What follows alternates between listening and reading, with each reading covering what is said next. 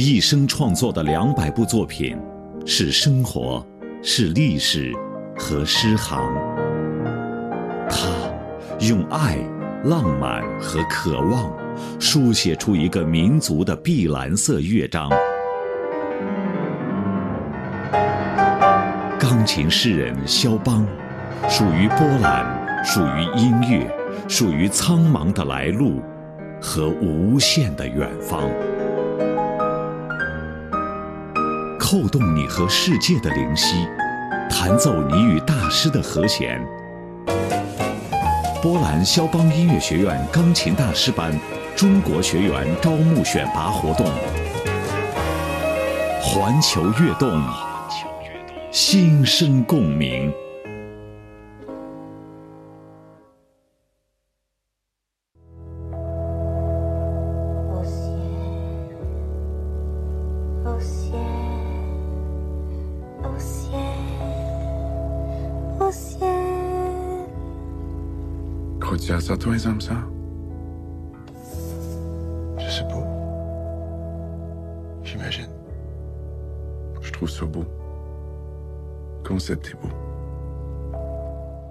进入五月，夏天的味道越来越浓。有些影片属于冬天，而有些注定有着更加浓烈的色彩。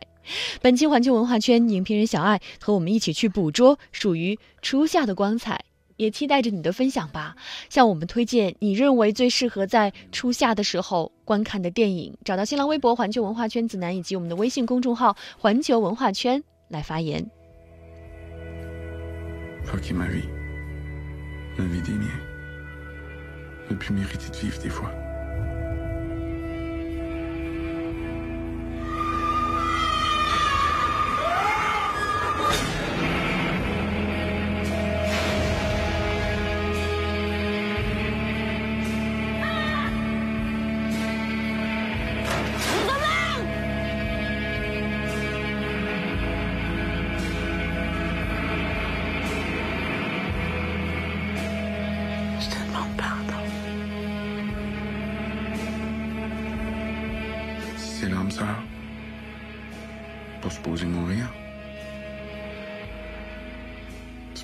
arriver deux fois dans une vie.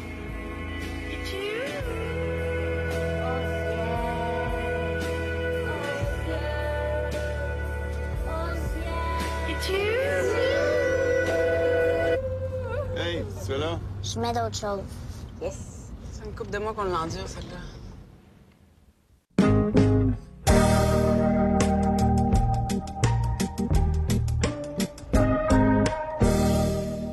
欢迎回到环球文化圈，继续我们的初夏电影之旅。我是主持人子楠，在下面的陪伴我们的依然是独立影评人小爱。刚刚小爱为我们推荐的是《花神咖啡馆》，这真的是一部让你会怅然所失，又会感怀大笑，能够激起你不同的感受的电影。呃，也许在初夏吧，我们的所有感官被调动起来了，姑娘们的裙子也花起来了，我们的情感啊，这个感官的细腻程度又会逐渐的升高，层次感又会更加丰富，就。就好像花神咖啡馆一样，在下面的节目中呢，小爱还会继续为我们带来更多的推荐，也期待着你的分享吧。新浪微博环球文化圈子南以及我们的微信公众号环球文化圈来发言。呃，你在推介中说到啊，呃，这样一位导演推出的文艺片。近乎文艺至死的光影，在恍惚交错间打开了一扇门，带着观者走进了一座神秘的心灵花园。而这座神秘的心灵花园的主题就是花神咖啡馆，听着好眼熟。对，这是小爱为我们带来的推荐语。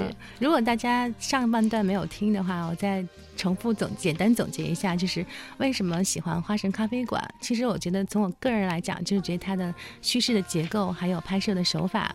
呃，两点，第一点就是它的这个平行蒙太奇，两条线索真的是出神入化的交织融合在一起。另外呢，就是它的剪辑特别特别的节奏鲜明，非常凌厉。所以整体看起来呢，就是说，虽然两个故事它被切成支离破碎的碎片，然后呢，片段和片段之间呢重组又是打破了这个时间轴的概念，但是呢，你你你你在一种非常神一般的剪辑的这种作用之下呢，其实你会感。受到这个影片其实是很灵动的，是很跳跃的。就虽然它是法国人拍的一部电影，但是你感受不到就是呃，平常很多法法语片就是有点沉闷，有点慢，就你感受不到那样的东西。嗯你更多的你会一直被一种灵动的节奏感所牵引。然后它故事当中呢，就是不同的时空当中的不同的人物呢，彼此之间又是各有各的关联，水乳交融在一起，所以你会觉得说啊，就是有一种。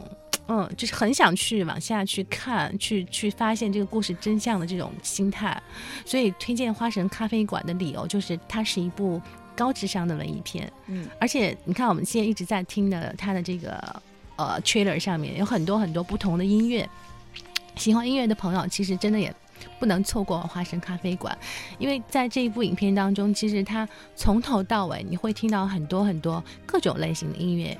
有 new wave，有 lounge，有 chill，有 electronics，就是什么什么你都能听得到。然后你喜欢 Pink Floyd，你也能听到。嗯，对，所以他那个音乐其实我感觉就是，嗯，让马克瓦莱给这个影片注入的另外一种情绪，就是本身你从剪辑、从平行蒙太奇上，你已经感受到这种故事的这种跳离，但是呢，你又你又能同时听到这样的音乐，所以其实你整个你整个的这种整体的观感、视听的视听的感受，一直是被这个导演带着走的，你知道吗？就是嗯整个给你把你的情绪完全的放到那个故事里面。我们之前在讨论《闯入者》的时候就说哈，也许文艺片导演注定会寂寞，注定不会得到大众的喜欢和认可，但是并不代表文艺片就一定沉闷，嗯。文艺片就一定会让人瞌睡指数升高，就一定让人看不下去，并不是这样的。真的，嗯，尤其是像《花神咖啡馆》这样的好看的文艺片作品哈，之前我们在说文艺片的时候，经常会提到一些像什么《天使爱美丽》呀、嗯，呃，《海上钢琴师》啊、《天堂电影院》等等，你会觉得好都是好经典的对，。你会觉得它很文艺，但是同时呢，你又会爱上它的节奏，爱上它的嗯故事。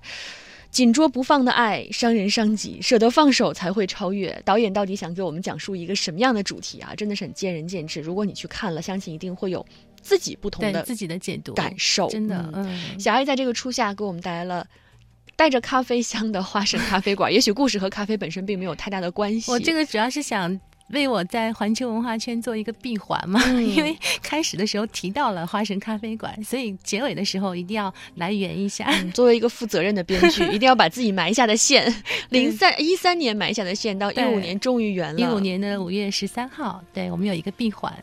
哎呀，这真的是一期值得纪念的节目。呃，那这个闭环现在合上了一圈儿。嗯，其实小艾还有更多的推荐，对嗯，他在节目里有有很多自己心水的电影想要推荐给大家，嗯，就其实有没有发现子楠，就是每次我一来你这儿做客，我都是推荐。对，咱而且总是好像说的说就说到一些比较经典的一些电影当中哈，好像似乎我感觉我一来文化圈就不那么不那么主流，然后就不那么和哎市场接地气。其实你知道吗？嗯我我自己啊，最喜欢文化圈的部分就是这一部分的内容。也许我们会讨论最新上的这些电影、嗯最热的好莱坞大片儿，我们会聊《银河护卫队》，我们会聊《复联》。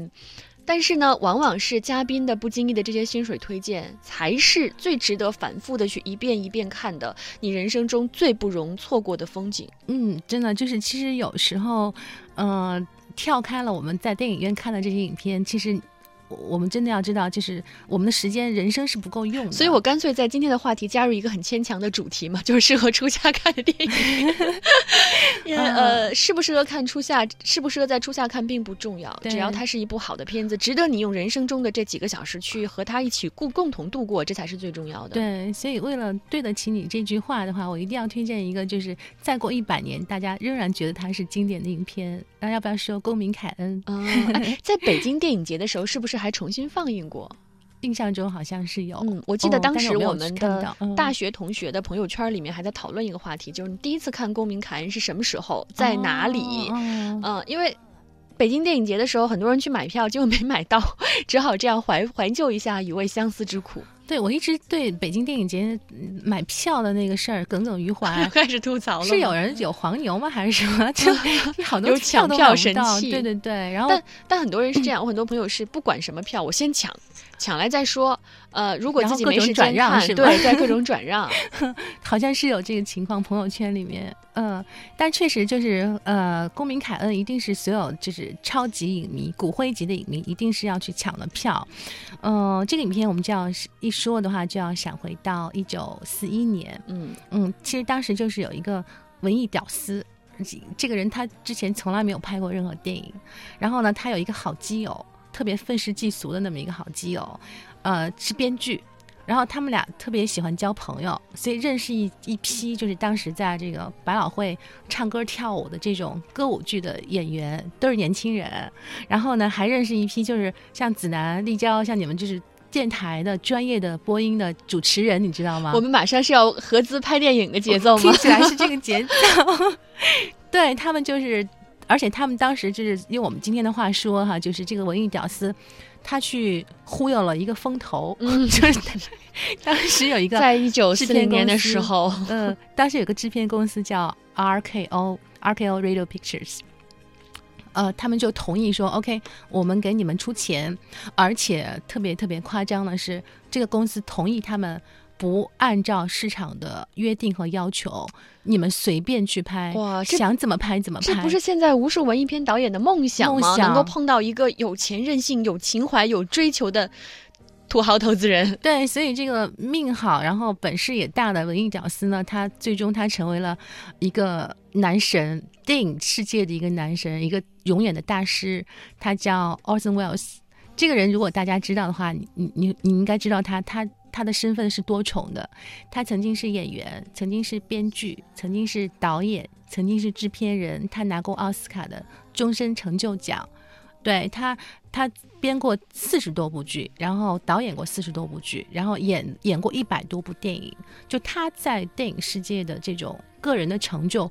到现在为止，还没有第二个人可以去跟他去竞争，所以他你就知道他是一个什么什么样的一个级别的一个人物了啊。他呢，但是他就是他真正就是呃奠定了他这个大师地位的影片呢，就是我们今天想说的这个呃公民凯恩一九四一年的一部影片。然后这一部影片呢，其实他在嗯百年影史上的排名，其实有各种排名。经典排名当中，各种经典排名当中，《公民凯恩》也都是属于前面前面几名的，永远不容错过的这一步，永远不能错过的。嗯，那其实这一部电影呢，其实我我我觉得还是因为可能很多朋友还是还是没有看过，所以可能我们还是不要说太有的时候就是这样，会很奇怪。你明明知道这部片子很好很经典，然后就觉得哎，我终归会看它的。这一终归就不知道终归到什么时候去了。我现在有时间还是要去看那些最新的，或者是我这个时刻最想看的一些片子。对，其实这个就中间就是有一个现实和理想的一个差距，就是因为你身边的人可。能都在谈复仇者联盟，嗯，那如果你不看，可能你在朋友圈，你在中午和朋友吃饭的时候，你可能就插不上那个话题，对对吧？如果我这一周只能看一部或者两部电影的话，对你可能还是选择，大部分人可能会选择说我，我我去看一个就是超市场的，但是超就是大家都在谈论的一个很火爆的一个电影或怎么样？对啊，你如果这时候你突然冒出来和大家谈公民凯恩。太深会有点奇怪吧？对，这太深刻，所以我除非是志同道合的人。所以我说，现在朋友圈里有很多志同道合的人在说：“哦，原来小爱你也喜欢公民凯恩。”听他们怎么说？小爱一定会喜欢公民凯恩的好不好？我有朋友说凯恩是经典中的经典哈。另外说到这个是有黄牛的哈。另外朋友在讲说公民凯恩绝对第一名，没想到小爱也推荐啊。呃，另外呢，呃，像王玉说到，到底哪类电影算是文艺片呀？巴黎我爱你算不算啊？这种要算。吧，呃，另外想问李云，给我们推荐的是普罗旺斯的夏天，还有爱在啊，说也适合在现在看呀，爱在适合所有时候看吧，适合在春天看啊，在春天的时候，的菜哈，也是 对啊，最早是小爱的推荐，所以你看，呃，我们当我们知道的时候，一定要去看，看了之后，也许你会认为自己的人生从此不一样了，因为他，因为你看过了他，你的对很多事情的理解都不一样了。嗯，其实很多。大电影世界当中，大师就是因为小时候可能无意中看了一部什么影片，然后之后就从此奠定了他要去做电影的梦想，等等等等。说不定你们现在让你们的孩子们去看《公民凯恩》，去看《公民凯恩》，说不定 又出来一个大师。不知道娃会不会受得了这种黑白片？对，这稍微，而且这个公，而且也很超级烧脑。哎呦，咱俩太默契了。因为你推荐的嘛，一定都是这种。就很烧脑，所以我那天还专门写了几个，就是那个什么 tips 对你能不能看得懂？你你你有一个打分，你是怎么给我们打的？哦。我们我们自己跟啊着小爱一起来打打分儿。对，就是啊、如果你听过这一部电影的话，我觉得你是一颗三颗星的影迷，嗯就是十颗星是满分的话，哈，你听过名字三颗星，这个应该很好达到吧？你是为了让我们都心里安慰一点，说我至少达到了初级门槛儿。你看过的话，你是五颗星，嗯，OK，及格了。那么如果你留意过那只片头被烧掉的雪橇的话，你可能是六颗星。关于雪橇，对，心中一凛。对，然后你如果知道那个玫瑰花蕾的实际的意思的话，你是七颗星。嗯，嗯，但是因为满分是十颗星，我就不给自己打分了哈，大家可以给自己打分儿。满分是十颗星，所以你要达到十颗星的话，你还需要知道一些，比如说，呃，在电影当中，呃，它有实景拍摄，嗯但是它很多的场景它是画出来的。呃，因为在影片当中，其实，呃，公民凯恩就这凯恩，他有一个大豪宅，大 house，一个大的城堡叫上都城堡。这个城堡其实当时那个呃威尔斯他威老板真的还挺有市场的这种敏锐度的，他挺聪明的，他没有花巨资去建一个实景，嗯，但是他请了个艺术家，借哪个豪宅家拍一下？没有，他请了一个艺术家画了一个巨幅的一个画面，你知道吗？所以当时还没有我们现在的这一系列的特效镜头、特效的技术那个，一九四一，所以只能靠手画的。手画。然后呢，呃，再比如说要表现凯恩卧室的那个场景的时候呢，他就让灯光师在那个画幅的背后去打光，所以灯亮、灯光亮的地方就是凯恩的卧室。这样子，然后它当然它里面那个豪宅里面，它也有它的一些私人的池塘啊，或者是什么动物园啊，什么这些是实景，然后这些是后期加上去和那个画幅上的这个拍摄融合在一起，所以在公民凯恩的画面当中，其实我们看到的很多室内的戏其实都是画出来的。你知道的话，就是八颗星了。嗯，嗯，所以没关系啊。你听了今天的环球文化圈，听了小爱的推荐，你就已经十颗星了，把这些秘密都给我们解答出来了嗯。对，然后里面比如说还有一句话，就是前面你听到的是 “Merry Christmas”，圣诞快乐。嗯，然后下一句就是 Happy New Year，新年快乐。可是你要是知道，你看完电影会知道说，从 Merry Christmas 到 Happy New Year 中间是间隔了二十年，就是它这一闪闪了二十年。这个镜头其实就是啊、世界影史上一个最长的，我们说闪前镜头，八颗八颗半了，八颗。对，这个如果大家留意可以去看。然后呃，还有什么好多就是深焦摄影。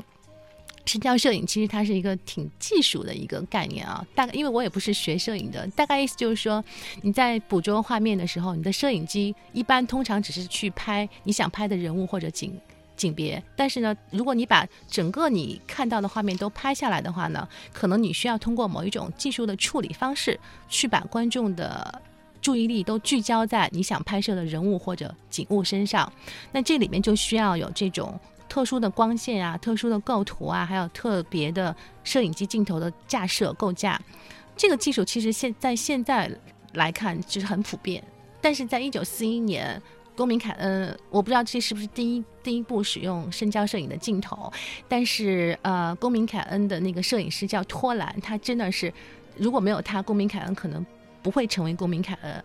他当时和那个威尔斯他们设计了很多的深焦镜头的拍摄。呃，然后给这个影片就是增加了增加了很多很多的分数。嗯嗯，哎呀，也许如果不是小爱的推荐哈、我们不会想起要去看《公民凯恩》，再一次的看，也不会想起要去看《花神咖啡馆》嗯嗯，生命就是要浪费在美好的事物上啊。嗯我们在这样一个初夏，嗯，跟着小爱一起去。提高自己的这个影迷的分数，呃，而且刚刚你说到了这其中的很多的细节，其实太多了，太多了。嗯，更多的详情呢，嗯我们可以去找到小爱的公众号“小爱聊”哈，里面有特别详细的推荐。再次做一个小广告，嗯，而且我们在我们的微信公众号“环球文化圈”上，有很多朋友也带来了他们的推荐哈，有人嗯推荐《阿甘正传》的嗯《蓝色大门》《罗马假日》《交响情人梦》《触不到的恋人》啊，都好棒啊，香雪。嗯等等啊，大家都很爱看电影啊，嗯，生命要浪费在美好的事物上。美好的事物还有哪些呢？我们下面来共同了解一组文化资讯。那以后呢，小爱也会做客我们新节目微信朋友圈，为我们带来更多的精彩推荐吧。嗯，让我们圈起来吧。下周再见，拜拜。先来关注北京，今年年初。在世界级好剧云集的第六届国际戏剧奥林匹克展演中大放异彩的本土大戏《祖传秘方》，在北京观众的热盼中再次受邀入京展演，将于五月二十三号、二十四号亮相国家话剧院首届原创话剧邀请展。即使与传世经典的茶馆和豪华阵容的大宅门相比，《祖传秘方》中卷曲极难的关东豪情，日据东北的背心抗争，乱世儿女的情仇爱恨，红药世家的艰难传承等。仍具有独特而巨大的魅力，祖传秘方二度入京，不容错过。五月三十号到六月一号，由北京儿艺出品的大型魔幻儿童音乐剧《巴啦啦小魔仙之星梦派对》将在首都图书馆剧场上演。作为《巴啦啦小魔仙》系列舞台剧的第二部，该剧也希望向孩子们传递正能量。再来关注上海，五月二十九号到三十号，法国圣马可童声合唱团音乐会上海站将在东方艺术中心唱响。因电影《放牛班的春天》，法国圣马可童声合唱团摄人心魄的灵魂之歌，唱到了每个观众的心里。再来关注济南，六月二十号，二零一五张惠妹乌托邦世界巡回演唱会济南站将在山东省体育中心体育场唱响。作为华语乐坛天后，张惠妹出道以来留下了众多传唱金曲，此次唱响全程，势必会掀起一轮经典大合唱。再来关注杭州，五月三十一号到六月一号。儿童音乐剧《皮皮鲁送你一百条命》将在浙江省人民大会堂上演。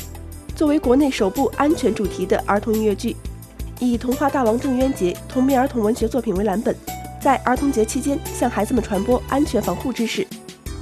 再来关注广州，五月三十号到六月一号，二零一五广州粉丝堂好莱坞动漫大展将在广州国际会展中心举行。好莱坞动漫大展首次莅临中国，众多热门电影。美剧中的神秘嘉宾都将亲临现场，同中国的粉丝们面对面交流。再来关注两条电影资讯：五月十二号，《复联二》终于登陆内地院线。作为漫威电影宇宙第二阶段的收官之作，该片超级英雄云集，除了第一部已经亮相的钢铁侠、美国队长、绿巨人、雷神、鹰眼、黑寡妇之外，还增添了快银、红女巫、幻视等人气角色。因复联的来势汹汹。姗姗来迟的闯入者票房却不尽人意。然而，作为去年金马奖和威尼斯电影节上大放异彩的电影，该片口碑良好。电影悬疑色彩浓重，尖刀、尸体与迷离的演员群像能看出王小帅这次十足的力量，也带出了电影不俗的商业气息。